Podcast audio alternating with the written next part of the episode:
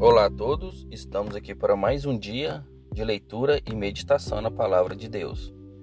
Abra sua Bíblia em Mateus, capítulo 5, versículo 7, que diz assim: Bem-aventurados os misericordiosos, porque eles alcançarão misericórdia.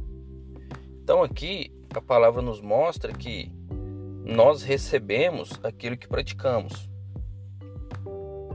que a nossa vida com Deus é basicamente um espelho, onde a gente recebe aquilo que faz. Se a gente é no caminho da verdade, anda pela verdade, fala a verdade, pratica a verdade, a gente recebe a verdade em nós. Se a gente anda em misericórdia, a gente é pacificador, então nós receberemos isso de Deus. Então, aquele que busca a misericórdia, a compaixão de Deus, que a gente seja assim também na nossa vida, que a gente tenha misericórdia dos nossos irmãos, que a gente ajude os nossos irmãos, que Deus vai nos ajudar, que conforme a gente for misericordioso, Deus vai ser com a gente, porque é o reflexo daquilo que a gente faz, é aquilo que a gente recebe. Aquilo que a gente planta é aquilo que a gente colhe. Isso foi desde a criação do mundo, então. E isso também é no reino espiritual.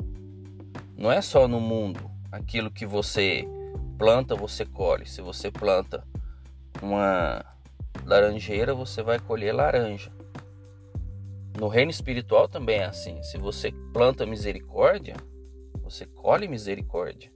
Se você planta verdade, você colhe verdade.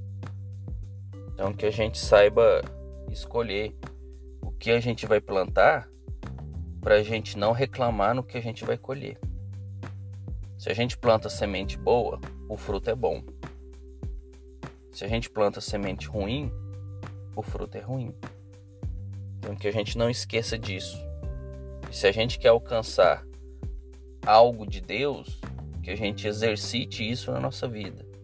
E se a gente não dá conta de fazer isso por conta própria, porque isso é algo espiritual, que a gente peça ajuda a Deus, que a gente busque o auxílio de Deus, que Ele vai nos auxiliar, Ele vai nos ajudar para a gente fazer e cumprir todo o Evangelho conforme Ele diz para a gente. Tá bom? Fiquem com Deus, que Deus abençoe a vida de vocês e até a próxima.